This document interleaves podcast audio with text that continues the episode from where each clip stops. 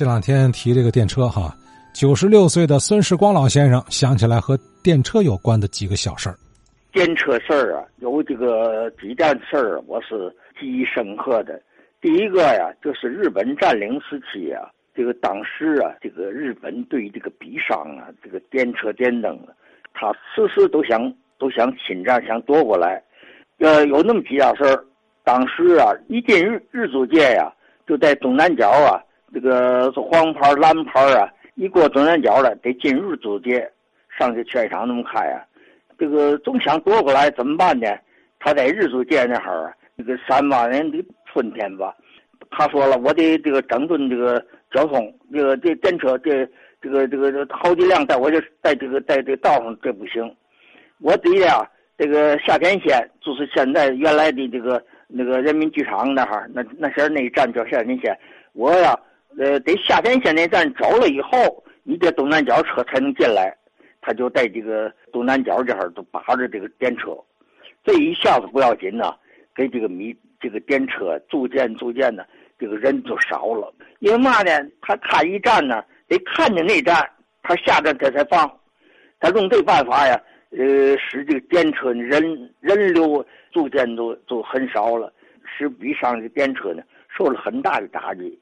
呃，大约有那么两两三个月后了。当然，我们也不知怎么解决的，还是呃，比上让步了，还是日本又又又又改主意了呢？又又又又恢复了，这是一件事儿。再一个呢，就是这个三八年的后半年呢，当时啊，呃，出了一项啊，封锁租界，就是这个法租界呢，呃，因为当时啊，国民电源出了一件那个呃南沙事件以后啊。日本人呢，从离站就是现在的金牛道那哈，在那哈呢就封锁电车就不能过去了。过谁过这口子呢，都得扒光了以后检查。这个这时候呢，这电车呀，呃，开到这个离站的时候呢，就回返了。还再有啊，老照片一看呢，那个这电车的走向啊，要靠左边走。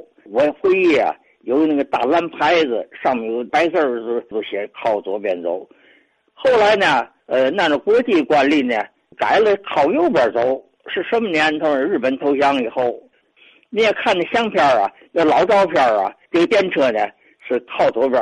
呃，一看那商铺跟那个帽子看出来了。在改这个靠右边走的时候呢，别的都好办，汽车也好，人行啊都好听啊。可是他这个电车呢有倒岔子，这个道岔是靠右边走。你比如说北北大关呐。到北门脸的时候呢，这个要要拐弯了。原来呢，靠左边的时候呢，他是在这边上，后就拐一大弯呃，城际支行那哈拐大弯呃，来的呢，从这个北马路来的呢，到这儿拐小弯可是这一改道改要靠右边走的时候呢，就变化了，就得改这个改这个道岔子。在改那天呢，这个提前收车了。他那个工程车呀。带着大灯啊，带着这个材料嘛来，有那个维修的人呢，在坐这车。呃，再以后我那个嘛了工作，呃，骑自行车了。这个电车的轨道啊，它那个沟啊，就怕这前轱辘一进去，一进那沟的时候啊，那就赶紧快下来，不下来就得就得难摔。呃，这么几件事儿吧。